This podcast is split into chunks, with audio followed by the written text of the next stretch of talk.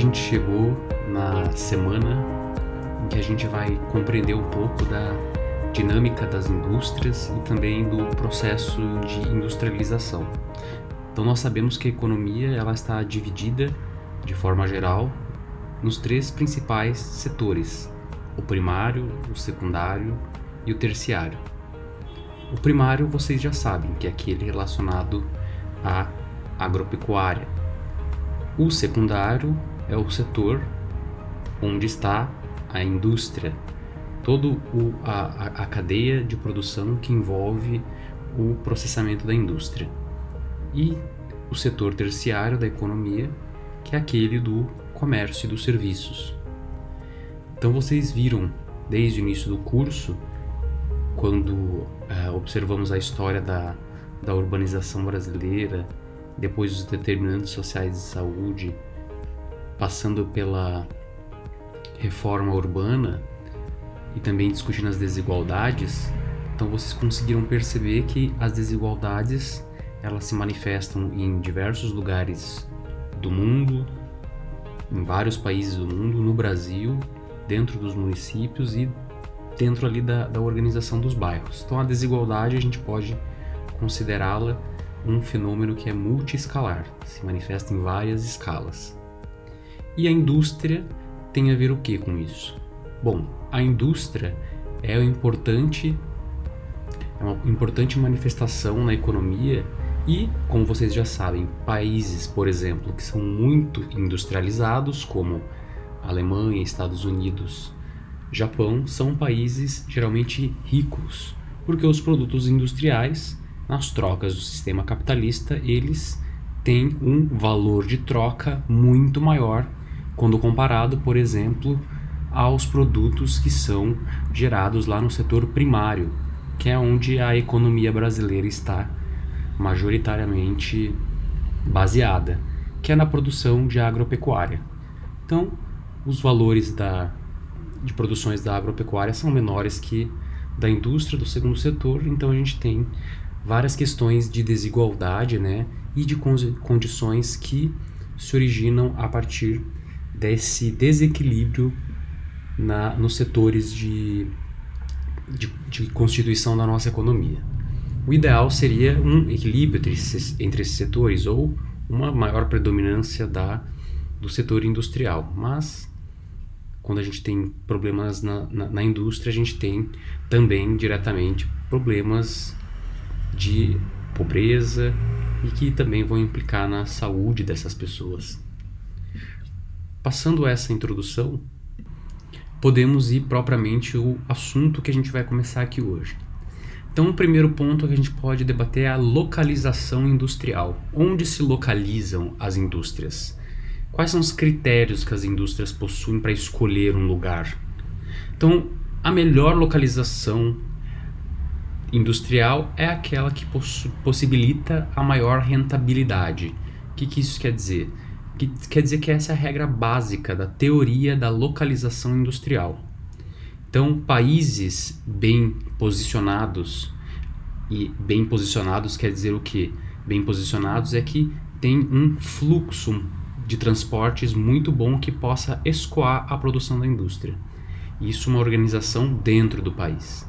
E outros fatores, como por exemplo estar bem localizado próximo de rios, próximos de mares, enfim, coisas que elementos que possibilitam elementos naturais e construídos pelo homem, mas que possibilitam esse deslocamento. Então, não adianta a gente ter uma indústria, produzir e não ter uma facilidade e rapidez no escoamento. E claro, também não é só o escoamento, tem questões de valor de mão de obra, a, a qualidade técnica da mão de obra. Então, são várias questões que a gente vai ver também que se vão contribuir para essa regra básica da teoria da localização industrial, de eleger a melhor localização, funcionar.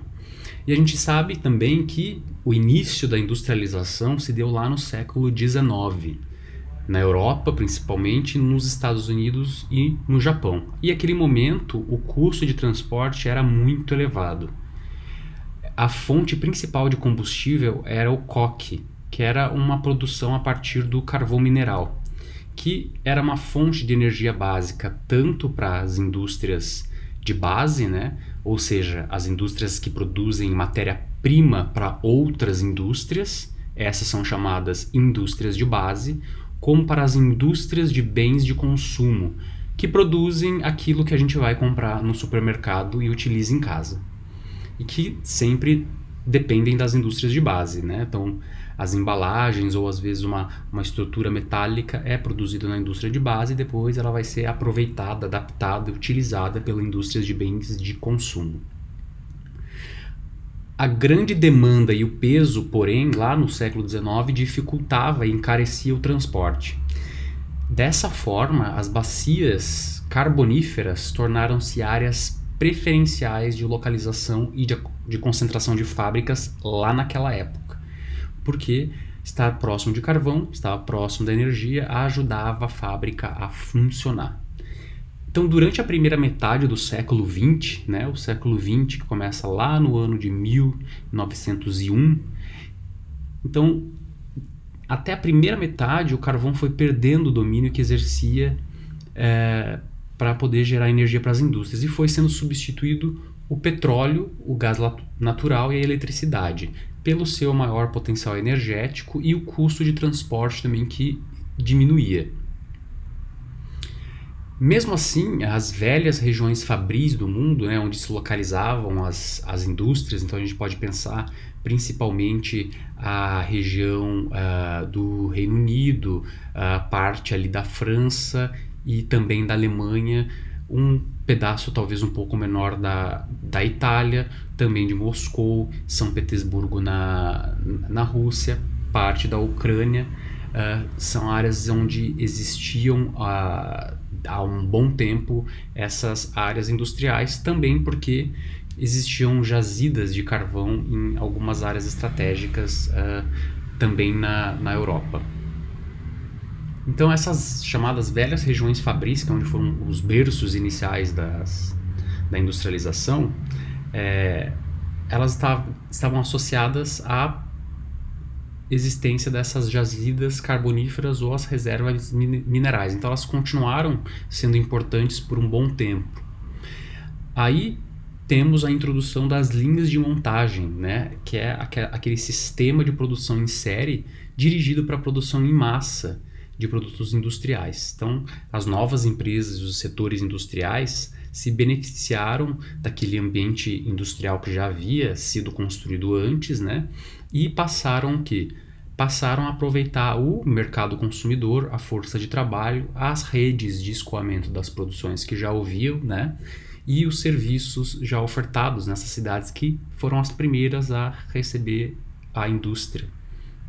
Então essa dinâmica de crescimento, ela é conhecida pela expressão de economias de aglomeração, que é quando um, uma indústria ela acaba o quê? surgindo uma outra demanda também de uma outra indústria, e a outra indústria leva a demanda de uma outra indústria que abre um comércio, um serviço, então isso vai gerando uma economia de aglomeração, porque esses elementos da economia eles tendem a se aglomerar um do, do lado do outro. E esse processo se desenrolou por um bom tempo, Porém, nas últimas décadas do século XX, né, então pensando que a Revolução Industrial começa lá no final do século XVIII, todo o século XIX, então pouco mais de 120 anos depois do surgimento das primeiras indústrias, com o esgotamento do modelo de consumo em massa, o chamado Fordismo, e a emergência da revolução tecnocientífica, principalmente o surgimento de micro microchips, eh, a microeletrônica e é, da própria do próprio computador, da rede de internet, agora mais recente, e a revolução é, técnico-científica e esses novos começaram a surgir novos padrões locacionais. Então, a indústria não precisava necessariamente ficar no interior da Alemanha ou uh, na França. Ela poderia se instalar na Ásia, no Brasil, na Argentina e a partir das redes também que existiam nessas, nessas localidades, escoar seus produtos e ter um custo menor de área e também de mão de obra. Então, atualmente, muitas indústrias preferem fugir dessas regiões industriais mais antigas em razão da deseconomia de aglomeração, que começa a se manifestar quando a concentração fabril atinge um nível crítico.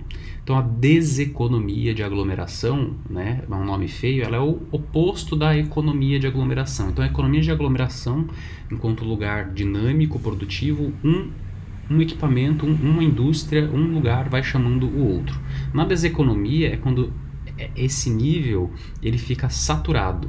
Então, uma área que é muito industrializada, muito rica, então os custos começam a aumentar, né, os custos de locação da, da, da, da terra, mas também custos de mão de obra. E isso a indústria vai e começa a se desconcentrar, vai se criar uma deseconomia, vai indo para outros lugares. E aí a gente vem e comenta da indústria de alta tecnologia, principalmente a eletrônica informática, telecomunicação, biotecnologia, química, aeronáutica. Então essas têm uma forte expansão nos Estados Unidos, no Japão e na Europa. E elas passaram é, nesse período de des deseconomia, né, de desconcentração industrial, elas procuraram a buscar cidades do interior nesses países ricos e começou esse processo nos países ricos né, da suburbanização. Né, um processo bem diferente do que acontece na maior parte do Brasil.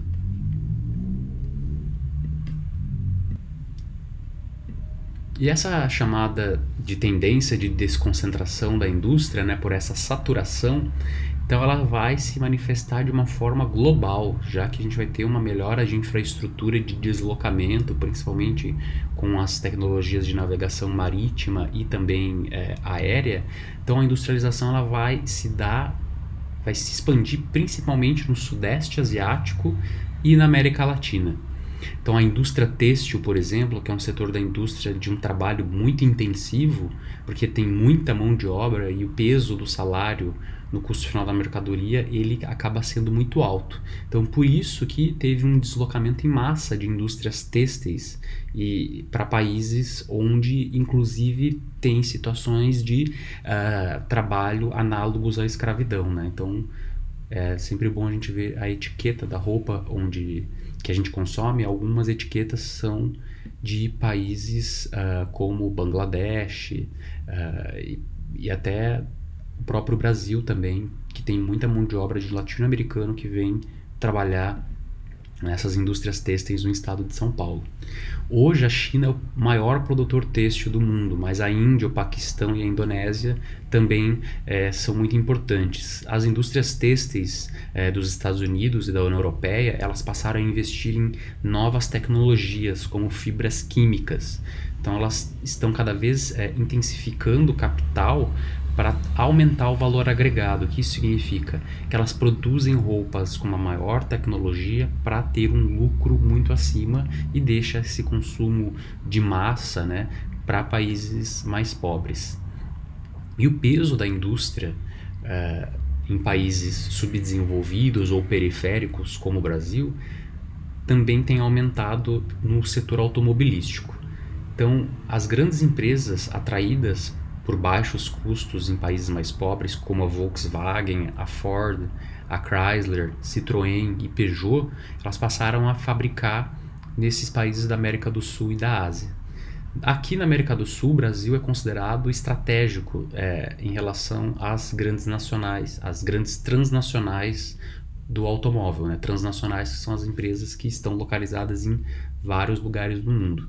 Então elas não ficam apenas atraídas, no caso do Brasil ou da Índia, por exemplo, só pelo baixo salário, mas também pela dimensão do mercado consumidor potencial que nós temos no país. Né? Então, afinal, somos mais de 200 milhões de habitantes. A Coreia do Sul também é um caso singular. O país desenvolveu uma indústria automobilística própria e ele concorre em muitos mercados com as montadoras que ficam localizadas é, em países chamados subdesenvolvidos. Até os setores de alta tecnologia, como informática, ela, ele também tem passado por, um, por uma desconcentração, embora ela seja bem mais seletiva quando comparada à indústria têxtil e automobilística. Por quê? Porque a pesquisa né, e a concepção do conhecimento e a produção de novos produtos permanece muito concentrada nos Estados Unidos, no Japão e na, Europeia, na Europa, na União Europeia, é, desculpe, porque é onde estão localizadas também os melhores e maiores institutos de pesquisa, ensino e de tecnologia. Porém, o que eles fazem? A linha de produção é, de chip, microprocessador, é, montagem final de equipamento e produção de alguns softwares, eles passaram para países da periferia, principalmente a Índia. Uh, e no próprio Brasil a gente também tem uma tendência de desconcentração. Então, as concentrações industriais mais antigas, por exemplo, na cidade de São Paulo, na cidade de Belo Horizonte, na cidade de Porto Alegre, eles tenderam a se desconcentrar. Então, no São Paulo a gente tem na década de 70 a desconcentração para a região de Campinas. É, aqui em Porto Alegre a gente tem a desconcentração para Canoas, Novo Hamburgo e São Leopoldo e toda ali a região uh, metropolitana. Pensando agora num, num, cenário regional mais global, então nós temos os Estados Unidos, o Japão e a União Europeia como as principais potências da indústria uh, no mundo hoje. Em cada uma dessas potências, a herança das velhas aglomerações industriais lá do século XIX e o impacto da mudança tecnológica produziram paisagens industriais muito características. Então, esses países acumularam todo o conhecimento da, do processo de transformação da indústria que se deu de uma forma lenta e gradativa desde o seu surgimento. Diferente do Brasil, onde a tecnologia a indústria ela sempre cai, né, quase um, um, um extraterrestre, não é produzido aqui. A gente simplesmente absorve porque o mundo diz que nós precisamos uh, absorver. Então, de forma geral, tomando como referência o Atlas Geográfico Espaço Mundial da Graça Ferreira, São Paulo Moderna Editora, na página 100, as indústrias de ponta estão localizadas na informática, temos Brasil, Estados Unidos, alta concentração na União Europeia, no Japão, em parte da Rússia, China, Índia, Singapura e Coreia do Sul. A tecnologia aeroespacial principalmente localizada no norte global, Estados Unidos, Europa, é, é, Eurásia, na verdade, parte da, da Ásia e também ali no, no Japão. A bioindústria, a indústria altamente é, aplicada, tecnologicamente aplicada à saúde, ao corpo, a, indústria biológica nos Estados Unidos, altamente concentrada na União Europeia, no Japão e também parte da, da Ásia. Então a gente tem também, obviamente, concentrado nessas localidades as principais áreas de inovação científica e tecnológica. Então, pensando agora é, nessa potência tecnológica que é os Estados Unidos, é, vamos agora verificar como que se deu a reorganização territorial da indústria é, nos Estados Unidos. Então, a industrialização nos Estados Unidos começou pela porção nordeste do país. Então, uh, pensando o, o mapa dos Estados Unidos ali na região da Nova Inglaterra, ali Nova York e Boston.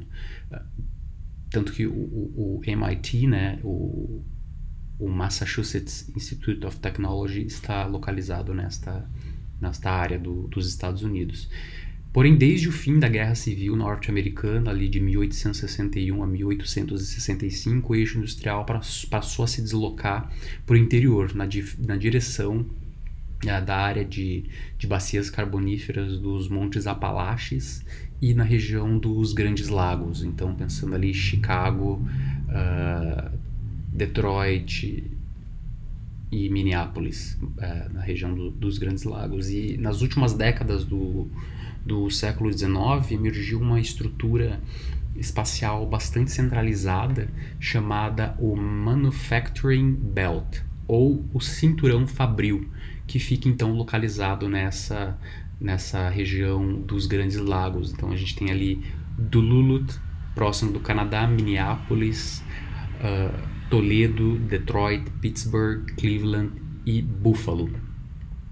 Então, nessas áreas se desenvolveram as indústrias de bens de produção baseados no carvão e minério de ferro. E é ali que nasceu a indústria automobilística. Se vocês procurarem no YouTube a história de Detroit, vão ver desde a, a, o apogeu, que é o surgimento da indústria automobilística, até a total decadência que Detroit representa nos Estados Unidos, né?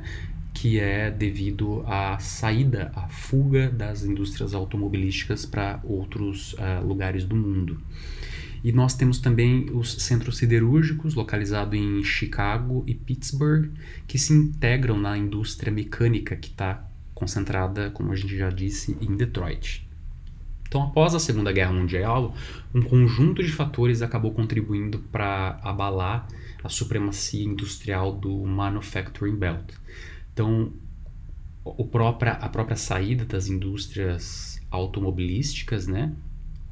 E também um crescente investimento industrial que passou a se dirigir para o sul dos Estados Unidos e para a região oeste. Então, houve uma política de construção de estradas de rodagem, programas de desenvolvimento de bacias de rios, como no estado de Tennessee, na Colômbia, que acabou dinamizando essas novas áreas. E os campos petrolíferos do Golfo do México e da Califórnia, com uma produção cada vez mais em ascensão, passaram a atrair mais investimentos e também com uh, o surgimento de institutos de pesquisa e muito, uh, muito apoio governamental do estado da, da Califórnia. Então, a reconstrução econômica do próprio Japão, muito abalado pelo, pela Segunda Guerra Mundial, é, acabou despertando o interesse comercial na bacia do Pacífico, na costa oeste dos Estados Unidos. Então essas transformações originaram o chamado Sun Belt, né? então o Manufacturing Belt, ali na região dos Grandes Lagos e de Boston, Nova York, e depois a gente tem essa mudança para o Sun Belt, ou Cinturão do Sol, nas áreas emergentes do sul e do oeste é, dos Estados Unidos. Então a metalurgia é, beneficiou-se das, das vastas reservas de cobre, chumbo, níquel e outros minerais nas áreas de montanhas em Salt Lake City, que fica a muito, não muito, né, mas fica próxima ali da Baía de São Francisco. Então, as indústrias siderúrgicas é, que foram implantadas no pós-guerra foram atraídas também pelas reservas de ferro no estado do Alabama, ou também na região de Los Angeles, onde a sucata ela também é utilizada como matéria-prima. A indústria mecânica ela também se desconcentrou, buscou as localizações no sul e no oeste norte-americano e também, claro, outros é, lugares do mundo. Então, centros aeronáuticos espaciais ligados muito ao movimento armamentista passaram a se implantar em diversos pontos do território e contribuem é, de maneira significativa para a produção industrial norte-americana. Então, a, mas na verdade a indústria de alta tecnologia que representa o maior boom e o crescimento do Sunbelt na região da Califórnia. As indústrias do grupo de alta tecnologia se caracterizam por não serem dependentes de fontes de matérias-primas pesadas, ou seja, diferente lá do da Revolução Industrial da década de 19, que precisavam as indústrias estar localizadas próximas da sua fonte de energia ou depois localização de proximidade com um recurso que se desejava extrair do meio ambiente, a indústria de alta tecnologia não depende disso. Então, por outro lado, ela exige o quê? Uma força de trabalho científica e técnica altamente qualificada e muito capital. Né? Então são cruciais para sucessos. Então, uma grande variedade de novas localizações distante dessas regiões industriais tradicionais passaram então a abrigar esses centros empresariais de alta, alta tecnologia. Então, a eletrônica e a informática elas são um, um, um, exemplo dessas novas localizações. Então, na Califórnia, nós temos o famoso Vale do Silício. Então, é uma concentração industrial próxima da Baía de São Francisco e são pequenas cidades onde centenas de empresas que produzem computadores como a Apple e a Hewlett Packard e softwares é, assim como a própria internet, né? Então a Universidade de Stanford que foi criada pelo governo norte-americano contribuiu de maneira muito importante para o desenvolvimento técnico-científico dessa região. no Texas, é, é, nas cidades de Dallas, Houston e Austin também são centros emergentes da produção de é, alta tecnologia. E agora nós podemos ir é, para a União Europeia e pensar, é, pensar numa pergunta se estaria a União Europeia rumo à integração industrial. Então a gente sabe que a Europa foi o berço das primeiras grandes aglomerações industriais do planeta, a maioria polarizada pela presença dos complexos siderúrgicos. A Grã-Bretanha, que foi pioneira na siderurgia, na siderurgia, ela se assentou sobre as reservas de Hulha, Hulha que é uma, um, carvão mineral, né, na região de Birmingham, do país de Gales e também no sul da Escócia. Na Alemanha, o Vale do Rio Ruhr tornou-se a maior região siderúrgica uh, da Europa. E essa região do, do Ruhr não está muito distante dos limites ali da Alemanha com, com a Bélgica e com os Países Baixos. Mas uh, voltando à, questão do, da extração da hulha, essa região com reservas menores também uh, tinha apoio e trocas com a Bélgica, que por sua vez também uh, faziam trocas com as indústrias francesas por meio do rio Reno e dos seus afluentes. E essa integração industrial franco-alemã transformou essas regiões ricas de fronteira em focos de disputas geopolíticas e militares, né? que se estenderam ali no mínimo até a, a, a, o século XIX e a Segunda Guerra Mundial. No, no pós-guerra, houve o Tratado da Comunidade Europeia do Carvão e do Aço, SECA, que transformou a disputa em uma colaboração, unificando fretes e tarifas na região da bacia do Rio Reno. Entretanto, é, apesar dessa integração precoce de parte da siderurgia, a lógica da economia nacional é o que presidiu a implantação da atividade industrial no continente. Então, cada país tinha seu mercado delimitado e regulado por uma moeda nacional, no interior do qual as empresas traçavam suas estratégias de localização. Então, diversos setores industriais europeus desenvolveram estruturas paralelas. Não existe, por exemplo, uma indústria automobilística europeia mas sim indústria automobilística francesa, alemã e, e italiana. E a localização das sedes e das unidades produtivas dessas empresas foi escolhida em função de fatores internos de cada um desses países. Por isso que é muito difícil comparar o espaço industrial da União Europeia com o dos Estados Unidos, apesar de se tratar de economias de dimensões similares. A produção do espaço nos Estados Unidos se deu no interior de um único mercado nacional, diferente da Europa, que temos vários mercados é, dentro da União Europeia e cada Estado nacional com a sua autonomia. E esse desafio de vários estados nacionais e a necessidade de integração uh, da economia, né, ele foi se intensificando no sentido de aprofundar as possibilidades de integração econômica entre esses países. Ele foi coroado em 1999, esse acordo, onde foi adotada uma única moeda, o euro, que abriu o caminho para a reorganização espacial da indústria europeia. Contando com um espaço monetário unificado, as empresas e os setores passaram a traçar suas estratégias de locação visando o conjunto do mercado europeu. Então, os processos de fusão entre as empresas, de eliminação de unidade produtiva redundante, de mudança de localização das fábricas, passaram a refletir as necessidades geradas pela concorrência na escala europeia.